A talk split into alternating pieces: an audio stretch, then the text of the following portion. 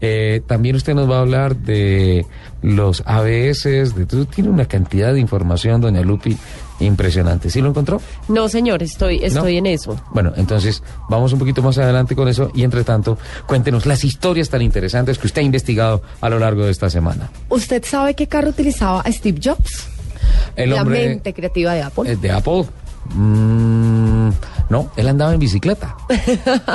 Lo vi en algunos documentales Sí. que él salía en bicicleta y hacía sus recorridos en bicicleta. Le encantaba la bicicleta. Pero también tenía un carro, ¿Cuál? un Mercedes-Benz SL55 AMG. Uh. Una AMG, un carrazo, un deportivo. Sí, señor. carrazo. Pero además de eso, este carro tenía una peculiaridad, ¿Cuál?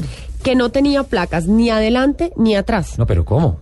¿Por qué? Lo único que tenía este superdeportivo era un código de barras. Sí. Y no se veía como a una locura de este hombre que además era un poco corrido del champú. No, dile excéntrico.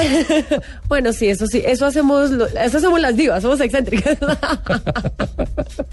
no, corrida del champú. Pero tenía eh, un código enmarcado que era el VIN, o sea, el número de identificación de vehículos. Sí. Que como le habían robado tantas veces la placa, entonces la logró suplir luego de que el Estado de California le diera permiso para no usarla.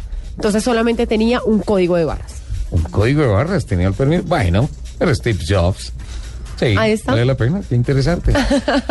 Con ese código de barras me imagino que transmitía toda la información administrativa del carro. Claro, y todo. técnica y todo. Tenía, Ah, tenía ahí, no tenía placa, tenía ahí su codiguito de barras.